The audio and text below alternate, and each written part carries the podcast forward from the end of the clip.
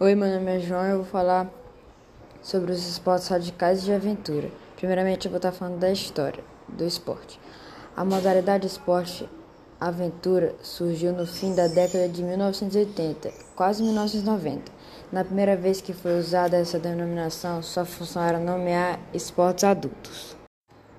Agora eu vou falar sobre a diferença dos esportes de aventura e esporte radical. Esporte de aventura é toda atividade que acontece em contato com a natureza, também sintonizada com o ecoturismo ou turismo de aventura, sob condição calculada, ou seja, nível de dificuldade é menor. Já o esporte radical pode ser praticado tanto nos meios urbanos quanto rurais, dentro de ginásios, pistas, praias artificiais ou outside com manobras mais complexas e arrojadas e um detalhe que faz total diferença: maior intensidade. Agora vou falar sobre alguns exemplos de esportes radicais. Radicais como skate e escalada. O skate consiste em realizar manobras deslizando sobre o solo, com ou sem obstáculo, equilibrando-se sobre o skate.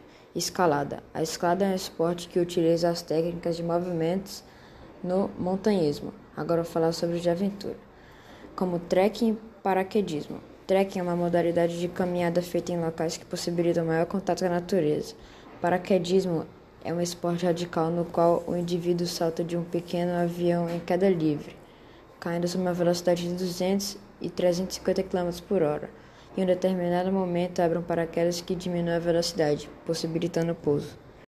Agora vou falar sobre os benefícios e a importância para mim dos esportes.